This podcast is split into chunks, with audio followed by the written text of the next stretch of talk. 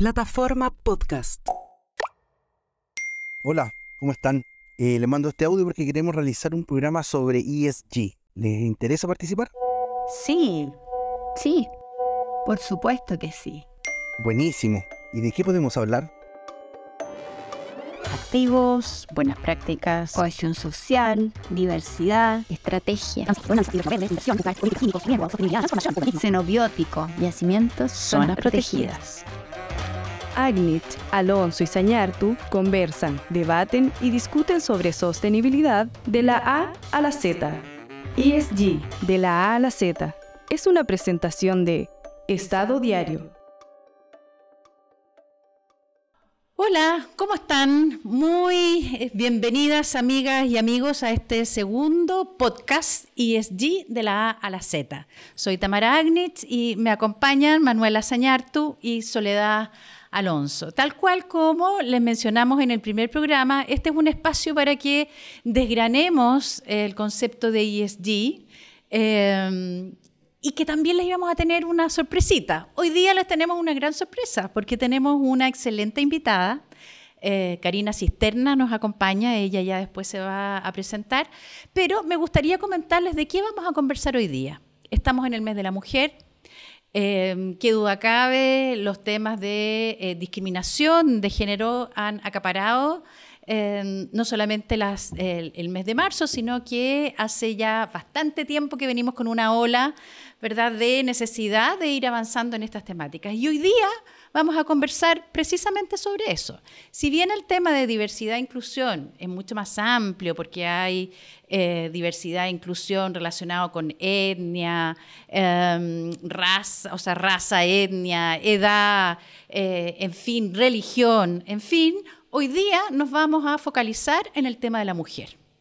Y para eso nos acompaña Karina Cisterna, que ella es directora ejecutiva de Aja Inclusión. Eh, le voy a pedir que ella se presente porque tiene una trayectoria sumamente interesante. Gracias. Bienvenida, Karina. Gracias, Tamara. Muchas gracias por la invitación, Manuela, Sol y Tamara. Eh, feliz de estar acá y feliz de hablar. Eh, me gusta mucho que se vincule la diversidad con ESG. Bueno, yo soy Karina Cisterna, mi pronombre es ella. Si quieren saber más de los pronombres, me pueden escribir y, y les aclaro qué significa. Yo soy ingeniera civil industrial y me dedico a temas de diversidad e inclusión. Eso ya es muy raro y siempre me preguntan cómo, cómo ¿Qué llegaste. hace una ingeniera en estos Sí, temas? como que la gente queda en shock. Sí, yo también quedo en shock a veces cuando lo pienso, eh, porque yo estuve mucho tiempo en minería. Estuve cerca de cinco años en minería eh, de una eh, soy de la USACH, entonces además como que viene de una historia como bien masculina, ingeniera, etc. Y eh, un día me pegué en la cabeza y fue como minería no es para mí, eh, como que algo me pasa, no sabía qué. Y me fui a hacer un MBA afuera, estuve en Hong Kong estudiando y ahí aprendí un poco lo de la diversidad e inclusión y así nace AJA, como respuesta un poco a, a la poca diversidad que había en Chile en ese momento y AJA lo que hace es apoyar a otras empresas finalmente a que, eh, suena raro que lo diga, pero por algo estamos acá. O sea, eh, empresas hoy día necesitan acompañamiento en cómo ser más diversas, cómo hacer políticas de diversidad e inclusión, cómo incorporar personas con discapacidad, personas migrantes, mujeres, etcétera. Esa es un poco la línea de mi presentación. Súper, Y súper. además, Tamara, perdón, Sí. soy promociona. Que, Ah, ¿verdad? sí, pero obvio, lo tengo que mencionar también. Promociona.cl, promociona Chile también. Sí, Diplomado bueno. para mujeres. Vamos a dedicar a lo mejor algún programa a contar lo que es promociona. Pero ahora sí, pasemos a lo que nos convoca hoy día. Eh, como siempre, muy bien acompañada de Manuela Sañartu, que es abogada, les recuerdo, eh, Soledad Alonso, que también es abogada, y yo, ingeniero comercial. Por lo tanto, estamos bien diversas. Ah, Aquí no hay exclusiones. Oye, bueno, y como para dar inicio a, la conversación, me gustaría contarles que estuve hace pocos días en el lanzamiento de eh, este cuarto reporte de indicadores de género en las empresas en Chile, 2022, que se estructura en base a la información que las empresas que reportan al- a la Comisión para el Mercado Financiero eh, reportan de- sobre estas materias. Y eh, estuvo un panel muy interesante, estuvo el ministro de Hacienda, Mario Marcel, el ministro de Economía, eh, Nicolás Grau, y la em, presidenta de la CMF, la Solange Bernstein. Eh, moderados por Francisca Yuneman. Fue una estupenda conversación, pero yo tomé nota de algo que mencionó el ministro de Economía que me hizo mucho sentido como para poder guiar esta conversación dirigido hacia lo que son las temáticas de ESG. Y perdón que lea, pero yo creo que es fundamental no perderse nada de lo que él dijo. Dijo, decir que la autonomía económica de las mujeres es uno de los principales motores para avanzar en la reducción de la desigualdad. Por tanto, aumentar la participación laboral, promover el trabajo decente, asegurar la igualdad salarial, eh, salarial, y generar las condiciones para que ellas asuman roles de liderazgo son tareas ineludibles en la búsqueda de esa autonomía que tiene un beneficio directo e inmediato en el crecimiento económico. O sea, de esta palabra del ministro podemos desprender que esto es un imperativo no solamente eh, social y de justicia ¿ah? para con las mujeres, sino que también es un, imperativo económico. Y aquí me gustaría, eh, Sole, pasarte la palabra em, para que le hagas algunas preguntas a la, a la Karina en las temáticas que a nosotros nos interesan. A ver, con todo gusto. Eh, mira, a mí me interesa saber eh, si hay tantos estudios comparados internacionales eh, que muestran con datos duros que las empresas que tienen incorporada la diversidad de género tienen mejor o reportan mejores utilidades financieras. Entonces, ¿por qué pese a eso todavía existe mucha reticencia a incorporar más mujeres en cargos eh, representativos o derechamente de poder? ¿Qué pasa ahí? Sí, bueno, ahí la idea también es ir armando la conversación. A mí personalmente me hace un poco de ruido hablar financieramente, porque obviamente queremos hablar de ESG como temas sostenibles también, ética también lo que decía Tamara, etcétera. Eh, pero bueno, soy ingeniera, así que tengo que reconocer ahí mi sesgo de que lo económico también es importante y de hecho lo, es fundamental porque eh, las empresas estamos para, para, eso también, pero es raro cuando lo miramos como es el único eje que interesa, interesara. Pero bueno, hay muchos estudios que demuestran que hay 21%, por ejemplo, más de rentabilidad financiera cuando tenemos, no es un directorio de mujeres, sino que son equipos balanceados, donde hay diversidad de opiniones, de puntos de vista. Ahora, con respecto a tu pregunta, Sole, yo creo que... Perdón, en el tema de lo financiero, yo concuerdo contigo. Lo que pasa es que los inversionistas, que es un poco los que están demandando y, los que, mm. por los que se, las empresas se están poniendo al día en el tema ESG, es, es justamente por, por, el tema financiero, si no, no, no, no invierten. Pero es interesante, o sea, yo creo que, ya, estoy ya un sesgo personal, pero creo también que de repente hacemos como una caricatura a veces del inversionista o la inversionista. Y yo creo que también eso, pues podemos replantearlo también de qué figuras buscamos. Por eso están las empresas B, que son también movimientos que también tienen un concepto que cambiando también, claro. Pero sí, efectivamente quizás todavía sigue, sigue, siendo lo principal el tema económico. Yo quisiera mencionar muy brevemente tres cosas que eh, nos impiden a veces avanzar.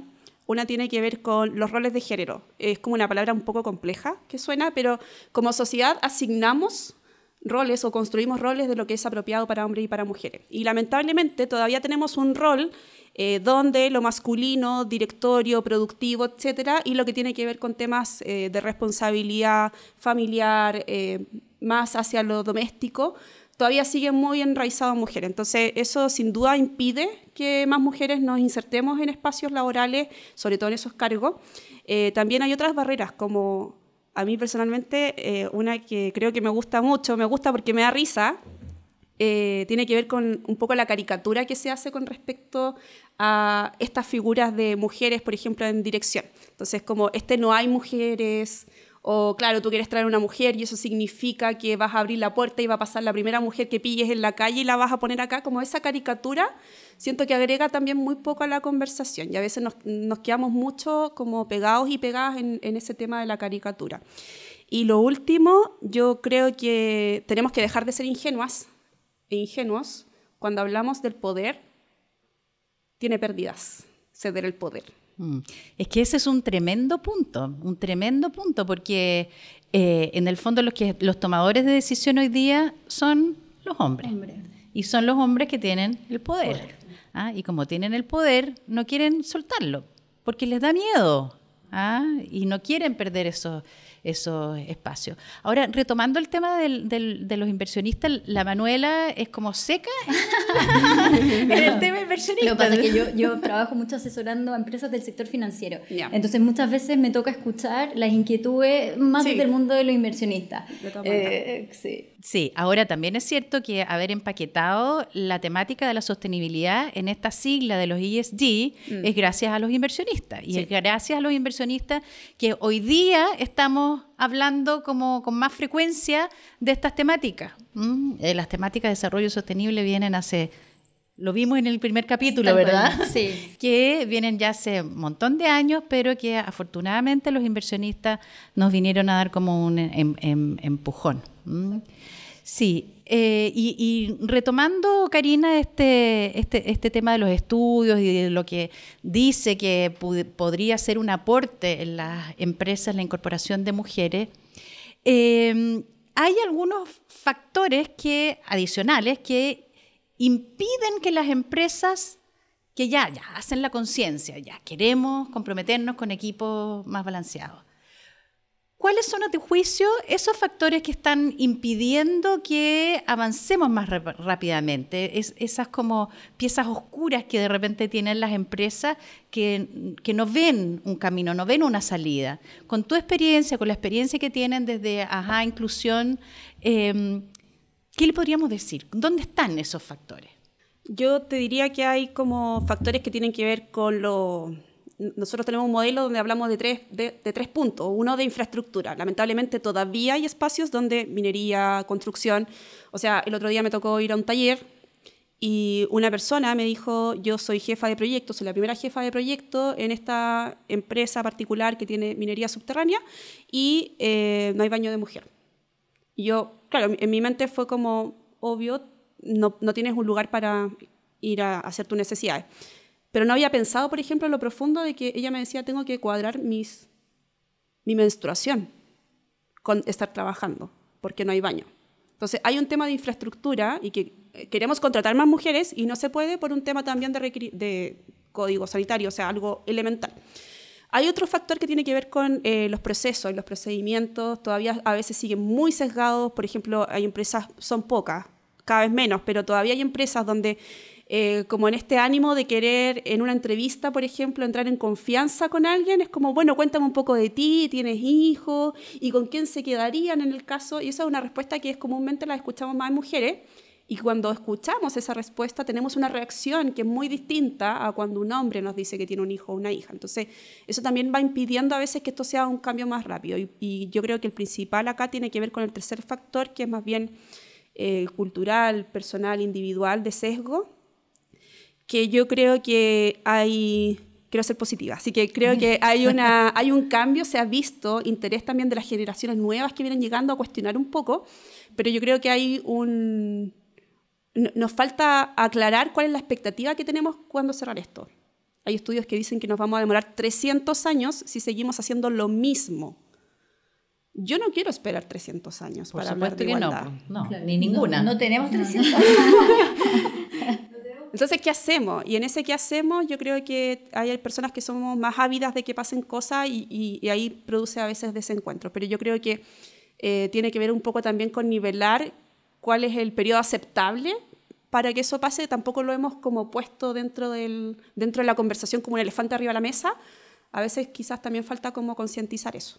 Exacto. Súper. Bueno, y retomando el tema financiero, retomémoslo. retomando el tema financiero, hay un factor que no es menor, que es la norma de carácter general 461. Sí.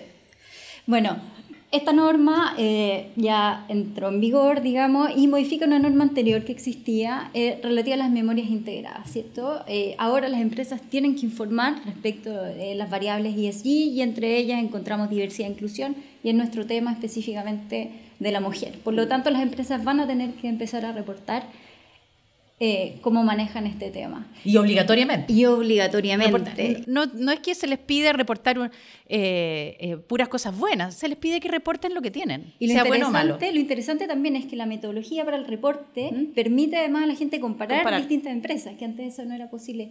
¿Tú crees, Karina, que con la incorporación de esta norma va a cambiar un poco el panorama de incorporación de las mujeres en el trabajo. Con la mano en el corazón. Sí, Sí, y, acá, y sí. acá te quiero sumar Ya, un factor que, que Más me, difícil, me escapa un poco, pero en el fondo muchas veces uno escucha que existe como autolimitaciones de las mujeres en postular a ciertos cargos, etc. Uno lo ve, las mujeres eh, leemos, por ejemplo, los requisitos del cargo y es como, uy, no cumplimos con uno, cumplimos con nueve, pero nos falta uno y no postulamos. Entonces, combinando esas dos cosas. Bueno, me tiraste una, dos bombas Dos arriba ya. bombas.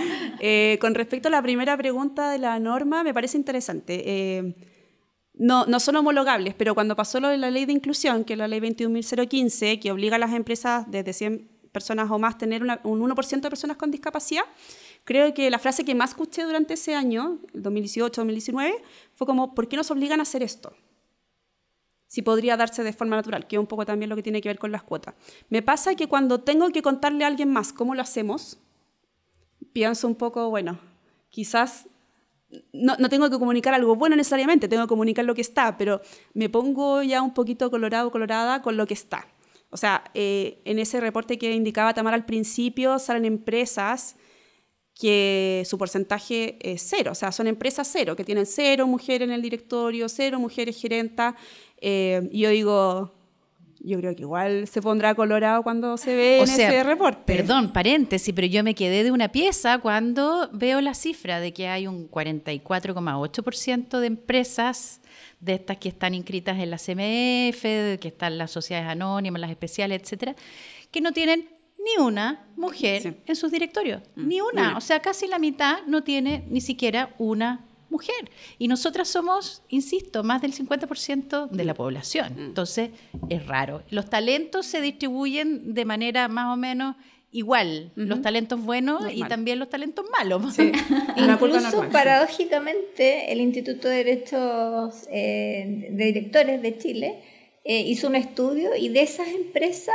el, un gran porcentaje no lo tiene en la agenda y no lo no, y no encuentra tampoco que, Que sea relevante. que sea relevante entonces como Ese es un punto que creo que es súper interesante, que un poco la- respondiendo a, la- a a tu primera pregunta, Manu, que tiene que ver con, yo creo que sí va a ser un cambio, no es el único, es un complemento de otras medidas, pero yo creo que es súper positivo en la medida que tengamos también que comunicarle al- a, las distintas sociedades, a las distintas personas con las que involu- nos involucramos. O sea, nuestro rol como empresa no es solamente generar eh, ganancias, sino que también el cómo llegamos a eso es súper interesante, eh, insisto, para nuevas generaciones, para antiguas también, eh, y eso yo creo que nos da como un poder de conversación y poder establecer mínimos comunes para esto que son bien interesantes. Así que yo estoy esperanzada que sí va a ser una medida, a no la única, no, por pero supuesto. de todas maneras es algo que, que me invita también a compararme con alguien más y decir como, bueno, si mi, alguien más del rubro puede, yo también puedo y nos llegan muchas de esas solicitudes, ajá, como, eh, oye, soy una aseguradora, yo vi que esta aseguradora lo está haciendo, cuéntame cómo lo hiciste con ellos. Y es como, mira, El primero que se atreve y mueve un Sí. poco la aguja en, en los Sí. distintos sectores. Claro, porque sí. en, en el fondo a nadie le gusta salir eh, mal en la foto. ¿m? O sea, todos si nos vemos que estamos mal en la foto, vamos al tiro al espejo a tratar de acomodarnos un poco, nos pintamos los labios, no sé, algo, algo hacemos, cosa de, de que en la segunda foto ya no, Salgamos no- no mejor, seamos los, los más feos. po. Y algo muy breve que quiero agregar con respecto a eso es que quiero sacarle un poco como la connotación negativa a veces que tenemos como de tener malos resultados. No es que seamos malas personas. Eh, por eso yo creo que la importancia de medirse es súper relevante, porque nos da claridad de qué no estoy mirando, de qué cosas se me pierden y que son importantes para hacer un negocio sostenible en el tiempo. Eh, y en, en esto, en esta base como me permite tener muy fácil un checklist de qué cosas estoy haciendo bien y qué cosas quizás podría se mejorar. pueden mejorar. Sí. Sí, y, y ahí con tu último eh, punto, Karina, tal vez importante recordarle a los que nos están escuchando y viendo que eh, la importancia de que las empresas se involucren en, en la resolución de temáticas que afectan a toda la sociedad. Es ese el llamado que hace las Naciones Unidas con los 17 Objetivos de Desarrollo Sostenible ¿m? y que están recogidos en estos ESG, en temáticas ambientales, sociales y de gobierno corporativo. Pero ese es finalmente el, el- el objetivo. El rol más social, un Claro, de las empresas. Claro, y que, y que tengamos un ambiente de negocios mejor, que tengamos sociedades más amables, que le dejemos un planeta relativamente vivible a nuestros hijos, a nuestros nietos, etcétera. Que tiene que ver con el por qué nos levantamos todos los días. O sea, nos podemos levantar a hacer plata. Sí, y no está malo. Pero probablemente si ese es el único motor que tenemos, como que van a quedar muchas cosas sin, sin cubrir. No es sostenible en el tiempo. Y que ya, ya no, ya la, la forma de hacer negocios cambió. Cambió también, En el fondo sí. para siempre. Sí, pues cambió hace rato. Soli, yo creo que tú estabas como súper... eh, yo sé que les has seguido la pista a la ley de, de cuotas, ¿o no? Chan, chan, un tema a la llamada complicado. ley Más Mujeres en Directorio, así se llama. El Más- proyecto más de ley mujeres. que ya está en tramitación en el, en el Congreso. ¿m? Sí, entró ya en la Cámara de Diputados. Diputadas y diputados, creo que se llama ahora, para que... Sí, eh, la verdad es que sí, me, importa harto esa ley que establece eh, una gradualidad para que las empresas eh, eh, incorporen una cuota requerida, paritaria, eh, de mujeres eh, y de mujeres en los directorios eh, de las empresas eh, de sociedades anónimas abiertas y, especiales que son reguladas por la, por la CMF, por nuestro regulador. Y eh, quería saber en tu opinión cómo, cómo ves esta ley, o sea, si realmente eh, es algo que va a, a ser una ganancia para las mujeres o también se dice que es un poco que va a mejorar quizás más a la élite, a la mujer que está en altos cargos o eh, y, y no al resto de las trabajadoras, o la, esto va a producir una especie de, como de círculo virtuoso, donde la, también, eh, digamos, va, va, a ser- va a dar un impulso para que más trabajadoras se incorporen a la empresa. Ahí me interesa mucho tu, tu opinión por Sí, tu experiencia. Porque en el fondo eh, las empresas que se verían obligadas eh, son un número reducido. Y Sí. en el fondo si uno mira el porcentaje máximo 40%, si uno lo lleva a número, son pocas las mujeres las que estarían involucradas. Entonces eh, he leído algunos detractores que dicen... eh, tanto, digamos, esfuerzo en esta ley que en realidad beneficia a tan poquitas mujeres en vez de estarnos preocupando alguna política pública que beneficie a la inmensa mayoría de las mujeres trabajadoras. Entonces, ¿es tan así? ¿Realmente beneficia solo a unas pocas? O, o como dice la Sole, esto tiene un impacto más allá al incorporar a mujeres en los directorios o en, puestos de poder, no solo directorios, sino que al final esto se, se expande. Sí, antes de mostrar mi camiseta con respecto al tema de las cuotas, que yo sé que es un tema como súper interesante, no sé si hay una respuesta única para eso y quizás también preguntarles como eh, de forma rara cómo hacer la pregunta, pero a quienes nos están escuchando y nos están viendo, ¿qué, qué opinan también de las cuotas? ¿En qué posición se ponen? Y que si están en contra, eh, ¿cuál es la alternativa o, qué proponemos? Que eso yo creo que también es interesante de escuchar. Eh, personalmente, presentando un poco números, y después voy a dar mi opinión. Eh, claro, justamente cuando se hace en el sistema de empresas públicas eh, este cuoteo de, de poner obligatoriamente mujeres para alcanzar un número, eh, claro, pasó algo súper interesante que desde el 2014 hasta ahora, que fue cuando se implementó la medida, eh, crecimos en- de participación de mujeres entre un 5% a un 20 y tanto por ciento, 28%. Y hoy día somos 51, o sea, en las empresas públicas hay un 51% de mujeres. Imagínate. Eh, Eso le escuchamos el Eso- otro día al ministro de Hacienda también. Eso tiene que ver con medidas, acciones afirmativas finalmente que van en línea con impulsar más mujeres en, situ- en- en- en lugares específicos. Eh, de nuevo, haciendo el paralelo, 62% de las personas con discapacidad en Chile son mujeres, así que también hay como un tema ahí. Eh, cuando pasó el tema con la discapacidad, vimos lo mismo, o sea, eh, empresas que no tenían y nos hacían esta pregunta, pero ya, dejemos que sea algo natural, ¿por qué me obligan? Efectivamente vimos un cambio y vimos un cambio no solamente en discapacidad, que esto fue el 2018. Con AJA Inclusión vimos un impacto a nivel global, o sea, empresas que nunca hablaron de otros temas a partir de discapacidad fue como la semilla que impulsó un cambio más profundo. Dicho eso, eh, que siento que efectivamente no son medidas únicas. Eh, yo, yo creo que lo perfecto es enemigo en este caso de avanzar. Eh, entonces, en mi opinión, yo soy una fan de las cuotas. Eh, obviamente porque también quiero tomarme el poder en algún momento arriba, o sea, tam- tampoco seamos ingenuas con respecto a eso. O sea, yo también estoy en esto porque también quiero poder. Eh, y eso no, no es malo también decirlo. Me pasa que me pasa que hombres y mujeres nos tenemos que sentir convocados a esa, a esa discusión. Si no son las cuotas, Entonces, ¿cuál es el camino? Insisto, yo no quiero esperar 150 años, 300 años, entonces, ¿cómo lo hacemos? Y es un complemento. Para mí es un avance que suma. No sé, ahí el resto que dirá. Y ahí en ese caso eh, beneficiaría algunas que son menores de altos cargos, pero ¿tú crees que se produciría un círculo virtuoso? Claro, de que- efectivamente. Que, traspasara más hacia abajo a niveles administrativos, no sé. Sí, hoy día hay, bueno, hay un fenómeno que está estudiado y que está también en la bibliografía que tiene que ver con el techo de cristal. El, te- el techo de cristal es cuando mujeres llegamos a un tope que es invisible y este techo no nos permite subir y no estamos en estas posiciones de liderazgo, ¿cierto? Entonces nos podemos preguntar por qué no estamos en ese, en ese lugar. Y cuando hacemos que algunas mujeres suban, esto va a empezar de alguna forma, en, algún momento, a hacer que otras mujeres también que no estén en la elite puedan, puedan sumarse. Por tema de sororidad. Por tema no? de sororidad, sí. No sé, ahí si quieres... No, tú eres la experta, Karina.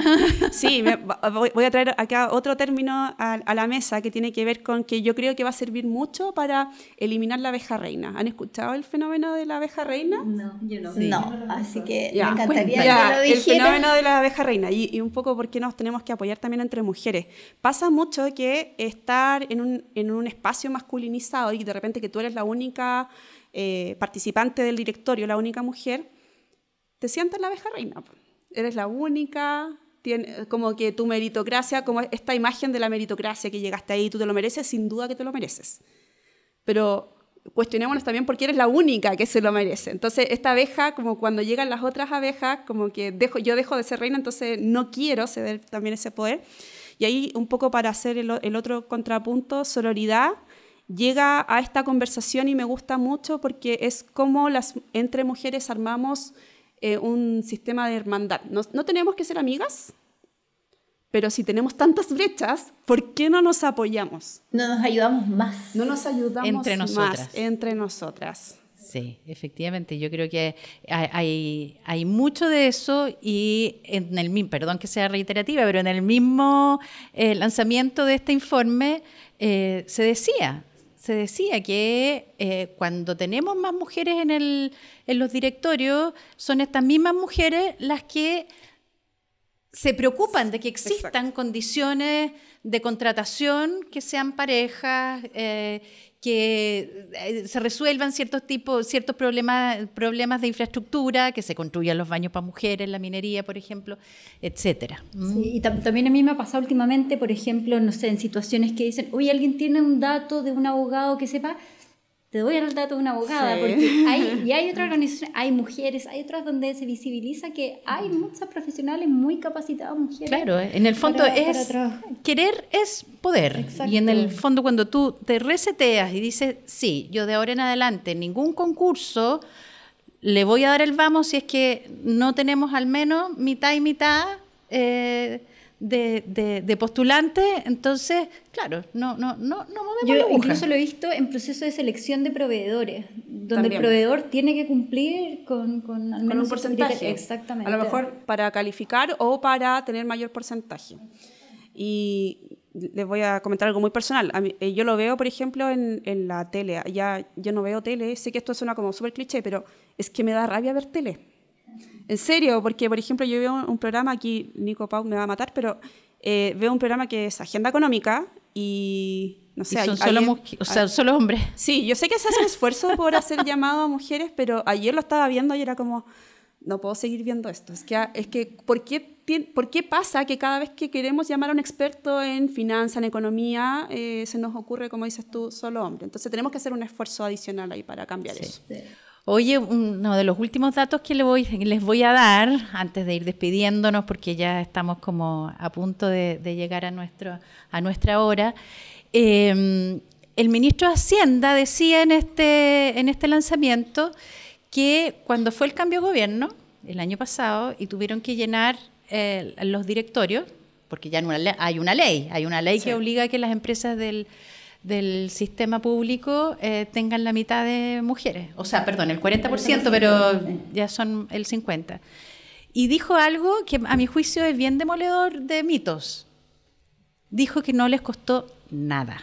O sea, encontraron muchas mujeres que estaban habilitadas y capacitadas. Solamente hubo algunas eh, mujeres que se cayeron, pero por cuestiones, em, por así decirlo, eh, formales. Mm, eh, en, el caso de Codelco, por ejemplo, que se cayó una tremenda profesional, porque la ley de la administración pública está un poco desfasada.